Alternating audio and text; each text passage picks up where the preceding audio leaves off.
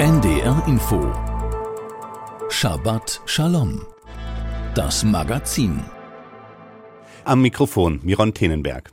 Die von der Hamas verübten Massaker in Israel haben auch in Deutschland sehr viele Menschen tief erschüttert und Spuren hinterlassen.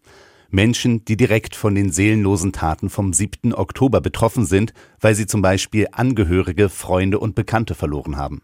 Einer dieser Menschen ist Shaul Bustan. Der israelische Musiker lebt in der Nähe von Flensburg und ist im Kibbutz Nahal Oz in der Negev-Wüste, also in direkter Nähe des Gazastreifens, aufgewachsen. Auch der Ort Nahal Oz wurde von den Hamas-Terroristen angegriffen und daher kennt Shaul Bustan natürlich auch einige, die von den Terroristen ermordet oder entführt wurden oder aber traumatisiert in dem Ort zurückgeblieben sind. Seine Musik möchte er als Antwort auf die Gewalt verstehen, denn Kultur ist das genaue Gegenteil von Terror. Shaul Bustan spielt daher mit seinem Ensemble Flensburg das Programm Moonburn, ein Potpourri musikalischer Stile von Folkpop bis Avantgarde mit einem ebenso bunten Klangkörper. Herr Bustan, wie frei können Sie überhaupt musizieren mit den Bildern vom 7. Oktober im Kopf? Ich glaube, musizieren kann ich immer, weil Musik hat eine so besondere Kraft für mich und natürlich auch für viele andere Menschen. Und diese Kraft überwindet alle andere Schwäche oder alle andere Sorgen, Angst. Wenn man musiziert, wenn man mit anderem musiziert, man kreiert etwas so Besonderes schön, das hat vor dem Moment, wo die Musik erscheint, jetzt das Gefühl, dass der Welt tatsächlich ein bisschen besser ist. Wie gehen Sie mit den Hamas-Verbrechen in Ihrem ehemaligen Kibbutz um? Es ist sehr schwer. Diese Kibbutz bedeutet für mich jetzt auch sehr viel. Und Kibbutz nach Al-Oz, das war für mich eine große Freiheit. Das beginnt mit das, dass damals in die 80er konnten wir einfach barfuß in die Kibbutz laufen und das war jetzt alles so sauber und sehr schön und alle kannten einander und alle hatten eine große Vertrauen ineinander. Wir mussten nicht unsere Häuser schließen oder so. Das war einfach ein großes Gefühl von Freiheit. Und Gaza war eine super Nachbarschaft, super Freunde. Wir haben im Gaza eingekauft oder am Gaza-Strand gebadet und es war ein gemeinsames Leben mit den Nachbarn und das war kein Problem. Das war eine schöne Zeit in diesem Kibbutz. Und seit dem 7. Oktober, ich kann nicht zurück zu dieser Zeit in die Kindheit. Dieser Kibbutz ist nicht mehr da. Und noch dazu kenne ich noch Leute. Ich habe jetzt mit zwei Freunden noch einen Kontakt. Ich bin 40, das heißt 40 Jahre habe ich Kontakt mit Freunden von diesem Kibbutz. Einer hat die Kibbutz auch verlassen, aber die andere hat diese Massaker am 7. Oktober überlebt mit seiner Frau und Baby mit einem großen Wunder. Und seine Geschichte, wenn er das erzählt, ich kann das nicht fassen. Und das ist eine gute Geschichte sozusagen, weil er hat es überlebt. Aber gibt es viele andere Geschichten, das sind sehr schwierig. Das trifft mir sehr, sehr, dass es dort genau hat jetzt diese unmenschliche Angriff an Israel passiert hat. Wie haben sich diese Eindrücke, wie haben sich diese Erfahrungen auf die gemeinsamen Proben in Ihrem Ensemble ausgewirkt? Bei unserem Ensemble hier in Flensburg tatsächlich wir Musiker und Komponisten zusammen kommen an verschiedene Länder, ungefähr auf neun verschiedene Ländern, mit verschiedenen Kulturen, mit verschiedenen Religionen. Und ganz am Anfang bei der ersten Probe, das war auch sehr vorsichtig gegen mir über, weil ich bin jetzt quasi die Israeli und sie kennen die Geschichte. Vor die Probe kamen natürlich jetzt von meinen Musikern viele Nachrichten, dass wir an dich denken und so weiter und so fort. Und als wir rein in die Probe kamen und das war keine Thema. Wir sind da, um musizieren und mit großer Freude haben wir neue Stücke geprobt für das neue Konzert und neue Programm. Und nur bei die zweite Probe tatsächlich hatte ich jetzt entschieden, kurz mit alle zusammen das zu sprechen und die Erlaubnis auch zu bekommen, weil wir sind ein Ensemble und wir wollen jetzt alles zusammen auch sprechen, falls es so eine politische Situation gibt. Und habe ich das ein bisschen erzählt von meiner Perspektive, wie es war und wie ich mich fühle.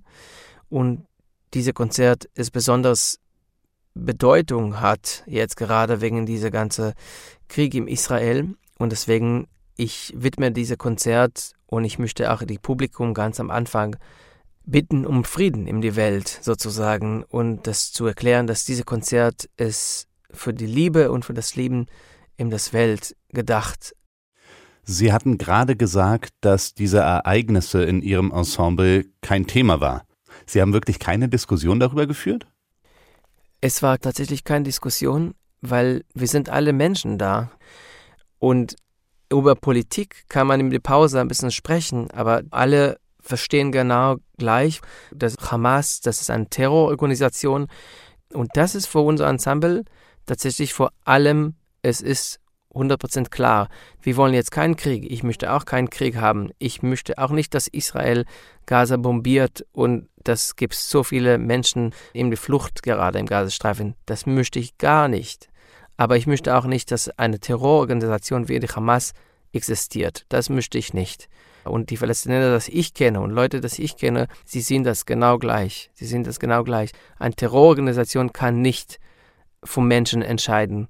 Die Menschen im Gazastreifen wollen einfach im Frieden leben, genau wie die Menschen im Kibbuzim nebenbei. Und am besten wäre, zusammenzuleben.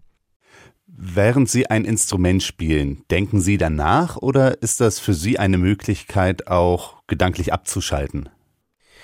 Ja, das ist eine gute Frage. Ich glaube, die Antwort ist es manchmal so, manchmal so. Manchmal während des Spieles kommt Gedanken hoch nicht auf die Bühne. Auf die Bühne, die Konzentration ist sehr hoch, dass es geht nur über Musik. Aber wenn ich zu Hause bin, für mich jetzt komponiere oder musiziere, ja, manchmal kommt tatsächlich jetzt mehr Gedanken als Musik, aber manchmal die Musik tatsächlich schaltet aus die Gedanken und ich könnte vor einem Moment einfach die Konzentration nur im die schönste, die Klang einfach jetzt widmen. Nach dem Zweiten Weltkrieg gab es Stimmen, die gesagt haben, dass es nach der Shoah überhaupt keine Musik mehr geben könne.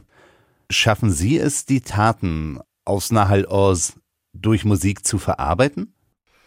Ich kann sagen, dass es nach dem 7. Oktober ich konnte nichts mehr machen, nicht spielen. Ich muss gleich, weil ich habe jetzt auch ein paar Konzerte, aber sonst ich hatte tatsächlich fast drei Wochen nichts gemacht. Es war sehr schwierig, bis ich kam zu einem Moment, wo ich gesagt okay, ich muss weitermachen. Ich muss weitermachen. Ich kann nicht etwas fröhlich wieder jetzt komponieren ich kann nicht etwas sehr optimistisch komponieren. Es ist schwierig, weil die eine Hälfte ich höre die ganze Zeit Nachrichten aus Israel, was ist noch passiert. Ich beschäftige mich mit diesem Thema die ganze Zeit seit 7. Oktober. Und die andere Hälfte muss ich die Alltag weitergehen, weil hier in Deutschland die Leute gucken mich immer an und im Augen und sie erwarten, dass ich lächle und nicht, dass ich jetzt ihm alles erzähle, was es bei mir im Herz passiert. Und das ist eine sehr schwierige Situation zu verstehen, zu zeigen, die Leute hier, unser Alltag. Und wieder zurück zu Musik und zu Ensemble deswegen mache ich diese Konzert, weil ich konnte das auch diese Konzert mit meinem Zustand sagen, ich sage das ab. Ich kann das nicht, diese Konzert machen. Aber ich glaube, das ist die Wichtige, diese Konzert zu machen, genau in diesem Zustand, genau wo ich bin und genau was die Leute denken, um genau zu zeigen, schau mal, wir können auch jetzt mit Kultur etwas anderes Schönes zeigen, eine andere Brücken zusammenbringen. Musik hilft, Ängste zu überwinden, sagt Shaul Bustan. Er leitet das Ensemble Flensburg, das heute in Flensburg in der Kirchengemeinde St. Johannes auftritt. Das nächste Konzert findet dann am Montag um 20 Uhr in der Domschule in Schleswig statt. Shaul Bustan, auch Sie haben die Möglichkeit, sich hier in der Sendung einen irgendwie jüdischen Musiktitel zu wünschen. Wofür haben Sie sich entschieden? Oh, gute Fragen. Ich glaube, wir gehen mit November, weil wir sind im November jetzt. Und das ist eine meiner Kompositionen, das zeigt tatsächlich genau, was ich mache. Diese Oud zusammen mit einer europäischen moderne Orchester und wir musizieren zusammen ein Stück einfach nur so vor dem Monat November und hat in dieses Stück auch viel Optimismus und zeigt auch, dass, ja, lass uns jetzt die Welt schön sehen, wie er kann schön sein.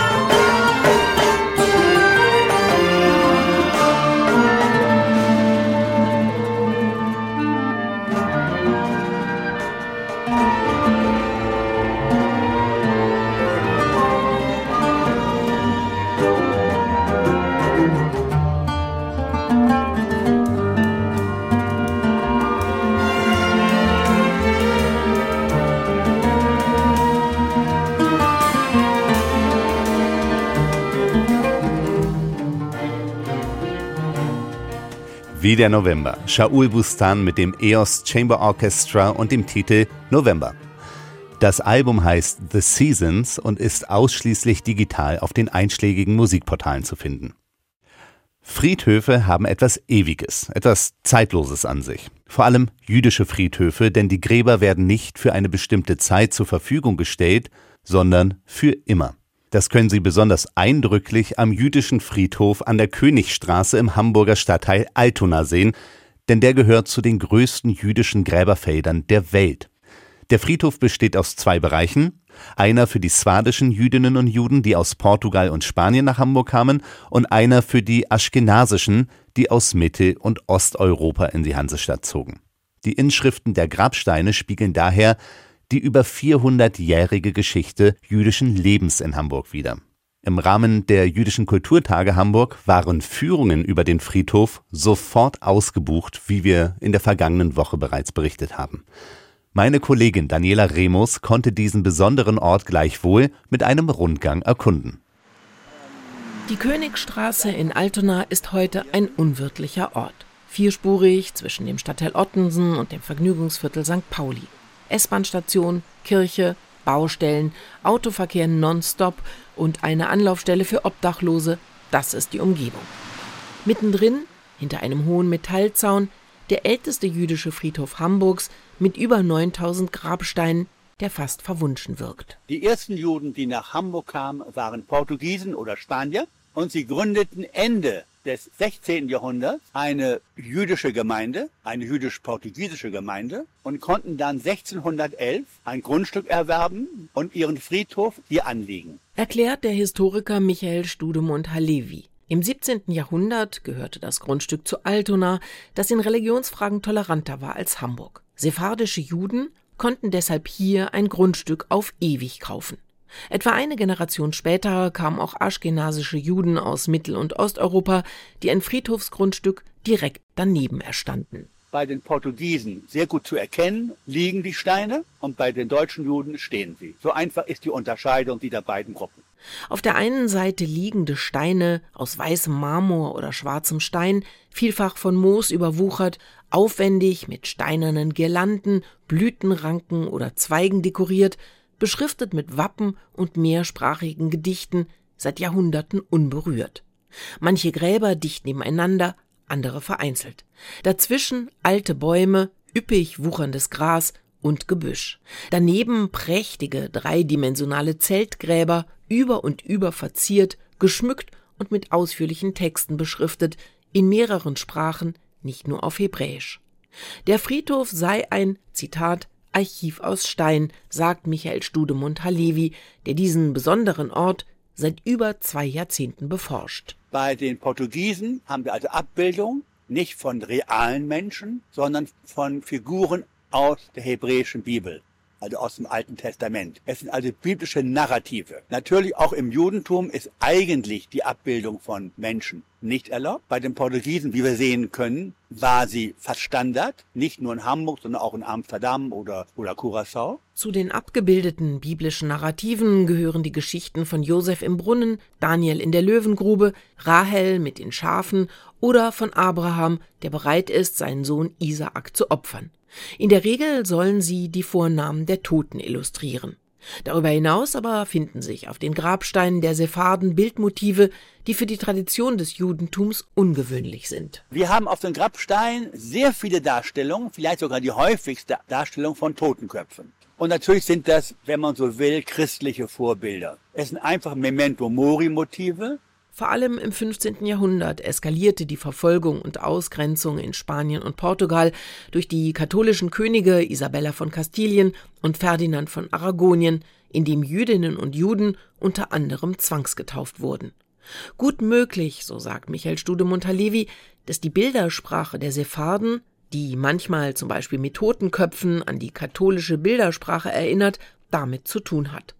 Wissenschaftlich lässt sich das aber noch nicht eindeutig klären. Und das ist nicht die einzige unbeantwortete Frage für den Historiker. Was wir noch hier haben auf dem Friedhof, einzigartig, hat nur Hamburg. Warum es Hamburg hat, weiß ich nicht, nur Hamburg. Wir haben Abbildung von Stammbäumen. Der Hamburger Portugiesenfriedhof ist der älteste sephardische Friedhof in Nordeuropa. Er ist in seiner Größe, seiner 400-jährigen Geschichte und seiner vielfältigen Symbolsprache ein Juwel.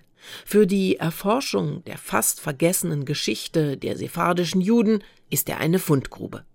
Die Stadt Hamburg will erreichen, dass er Bestandteil des Weltkulturerbes wird.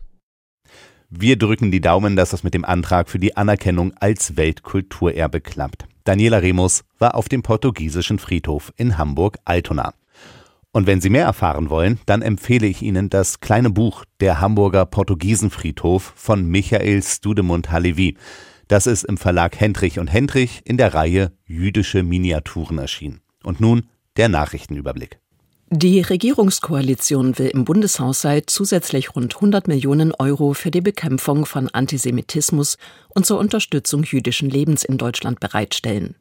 Die Chefhaushälter von SPD, Grünen und FDP erklärten, damit sollten jüdische Gemeinden und deren Synagogen unterstützt werden. Außerdem solle das Geld in Präventionsarbeit bei Jugendlichen fließen, sowie in Erinnerungsprojekte und Vereine, die sich dem Kampf gegen Antisemitismus widmen. Sieben Millionen Euro kämen dem Wiederaufbau eines Kibbutz in Israel zugute, der bei dem Angriff der radikal-islamischen Hamas am 7. Oktober weitgehend zerstört worden sei. Der Haushaltsausschuss des Bundestages bewilligte auch 13,2 Millionen Euro für den Wiederaufbau der Bornplatz-Synagoge in Hamburg. Damit kann der Architekturwettbewerb jetzt starten. Die zugesagten Mittel sollen auch der Vorarbeit zum Abriss des Nazi-Bunkers auf dem Gelände dienen, erklärte der Vorsitzende des Stiftungsrates Daniel Schäffer. Im September hatte die hamburgische Bürgerschaft die Rückgabe des Grundstücks im Grindelviertel an die jüdische Gemeinde beschlossen. Seitdem finden dort wissenschaftliche Ausgrabungen statt, bei denen unter anderem das Fundament der alten Synagoge und Zeugnisse der damaligen Gemeinde freigelegt und gesichert werden. Mehrere tausend Menschen wollen am Internationalen Jüdischen Tag der guten Taten in Deutschland teilnehmen. Nach Angaben der Veranstalter sind rund um den Mitzvah Day an diesem Sonntag rund 60 Projekte vor allem im sozialen Bereich und im Umwelt- und Naturschutz angemeldet. So wollen Kinder und Jugendliche zum Beispiel für Senioren backen und singen, sich um jüdische Friedhöfe kümmern und auf einem Bauernhof helfen. Geplant sei auch, Briefe an Menschen in Israel zu schreiben, die von dem Terrorangriff der Hamas auf Israel betroffen seien. Der Mitzvah Day beruht auf der Überzeugung, dass jeder die Welt positiv beeinflussen kann. Er wurde 2012 vom Zentralrat der Juden auch in Deutschland eingeführt. Der Antisemitismusbeauftragte des Bundes Felix Klein übernimmt die Schirmherrschaft des Vereins Zweitzeugen. Das Weitertragen der Erinnerungen trage zu einer Sensibilisierung der Gesellschaft gegenüber Antisemitismus und Diskriminierungen aller Art bei, sagte Klein laut Pressemitteilung des Vereins. Weil immer mehr Holocaust-Überlebende sterben, will der Essener Verein junge Menschen befähigen, die Lebensgeschichten von Nazi-Opfern weiterzugeben. Dazu bietet er Workshops, Schulbesuche oder Ausstellungen an. In Deutschland seien auch durch die digitale Ausrichtung der Angebote bislang 23.000 Kinder und Jugendliche Zweitzeugen geworden. Soweit die Meldungen. Und das war unsere Sendung Shabbat Shalom mit Miron Tenenberg am Mikrofon. Rabbiner Igor Itkin aus Berlin geht jetzt auf die aktuelle Parascha, den aktuellen biblischen Wochenabschnitt Toldot ein. Dieser handelt von einem Familiendrama mit Prophezeiung, Täuschung und Exil. Der Wochenabschnitt Toldot erzählt die bekannteste Geschichte der Tora. Isaak will vor seinem Tod seinen Lieblingssohn Esav segnen und ihm die Führung der Familie übertragen. Warum Esav und nicht seinen Bruder Jakob?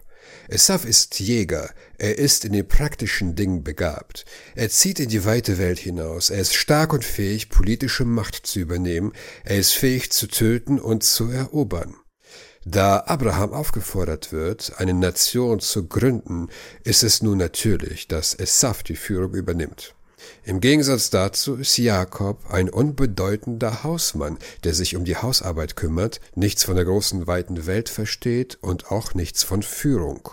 Doch es kommt anders. Während Esav auf der Jagd ist, verkleidet sich Jakob als Esav und steht vor seinem blinden Vater. Dieser schöpft zwar Verdacht, segnet ihn aber schließlich im Glauben, es sei wirklich Esav, der vor ihm stünde. Als der echte Esav zurückkehrt, fliegt der Betrug auf, aber zu spät. In seiner Wut will Esav Jakob töten, der daraufhin nach Mesopotamien flieht und dort zwanzig Jahre verbleibt. Wie konnte es zu diesem Familiendrama kommen? Wie konnte Jakob, der doch als naiv und gutmütig beschrieben wird, auf so einen hinterhältigen Plan kommen? In Wirklichkeit war es nicht Jakob, sondern seine Mutter Rivka. Sie ist die Drahtzieherin. Aber mit welchem Motiv? Die Torah berichtet von einer Prophezeiung, die Rivka während ihrer schwierigen Schwangerschaft hatte. Diese Prophezeiung lautete, zwei Völker sind in deinem Bauch. Der ältere Sohn wird dem jüngeren dienen. Sie wusste also, dass Jakob über Esav stehen sollte und dass der Segen eigentlich Jakob galt. Aber sie wartete nicht ab, bis die Umstände sich von selbst ergaben, sondern sie ergriff entschlossen die Gelegenheit, um Gottes Pläne zu verwirklichen. Damit lehrt sie uns eine wichtige Lektion. Es ist dem Menschen nicht erlaubt, nichts zu tun, um darauf zu warten, dass Gott handelt.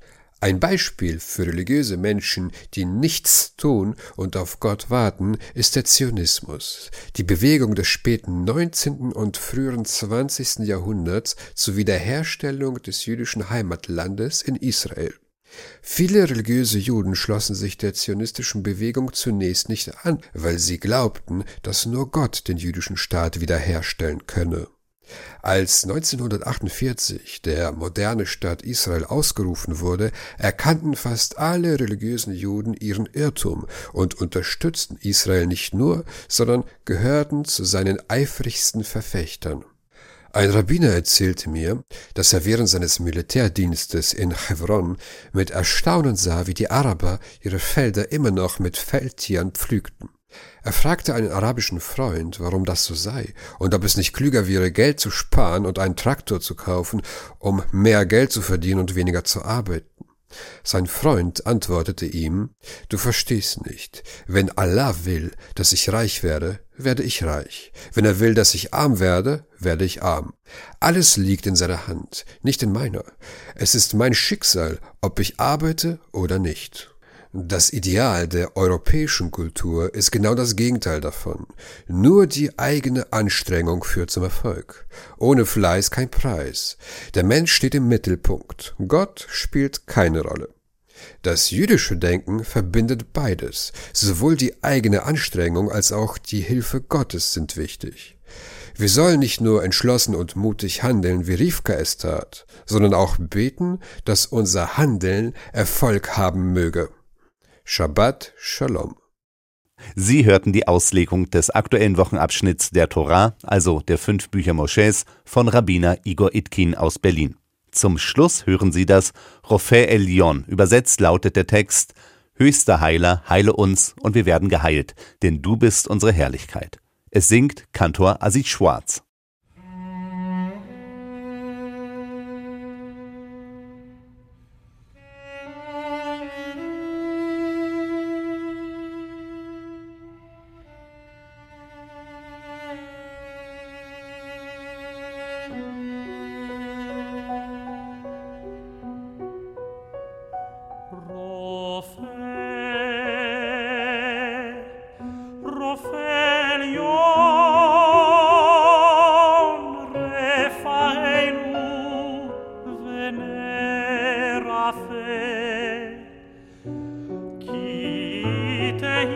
Vater.